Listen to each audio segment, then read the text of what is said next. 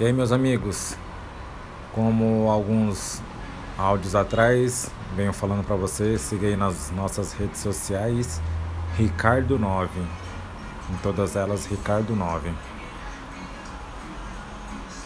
Hoje o Pare e Reflita vem abordando um tema progresso. Jesus respondeu: Ninguém que põe a mão no arado e olha para trás é apto para o reino de Deus. Lucas 9, 62.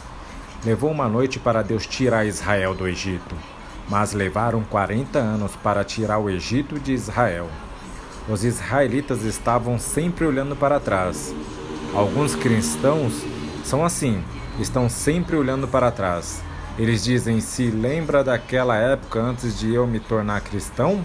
Cara, a gente fazia muita festa, era muito massa muito da hora. Sério? Eram de fato os bons tempos?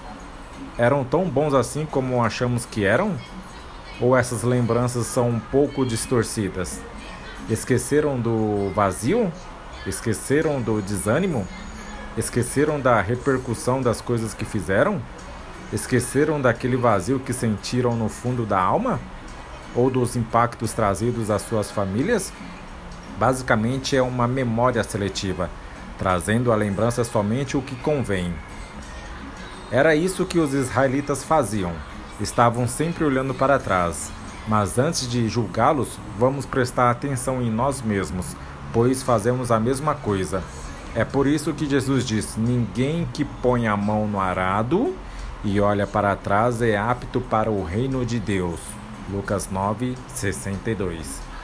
Alguma, alguma das vezes você esteve dirigindo e viu a polícia logo atrás de você? Você ficou nervoso? Não? Você não diminuiu a velocidade mesmo já estando dentro do limite? Você não pode viver em dois mundos. Não pode ir adiante enquanto está olhando para trás. Não pode crescer espiritualmente dessa maneira. Aqueles que impactam o mundo enxergam oportunidades mas aqueles que são mudados por este mundo veem obstáculos. Os primeiros veem pontes, mas esses veem muros. Tudo depende de como você vê as coisas.